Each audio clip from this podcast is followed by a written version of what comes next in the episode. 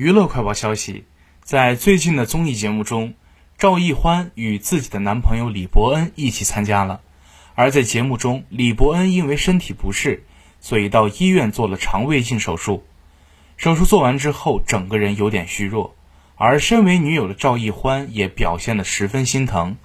看着虚弱的男友，甚至掉了眼泪。不过，当两个人回家后，画面却突然有了大转变。上一秒还心疼男友到哭的赵奕欢，却突然要求男友背着自己走在指压板上。可走完这个，赵奕欢却又跟男友玩起了端枕头的大战，而赵奕欢也是直接对着放在男友肚子的枕头就是一顿猛踹，就连沙发也被踹得移了位。而看到这一幕的杨迪也是看不下去了，直接吐槽：刚刚那个为他流泪的少女去哪儿了？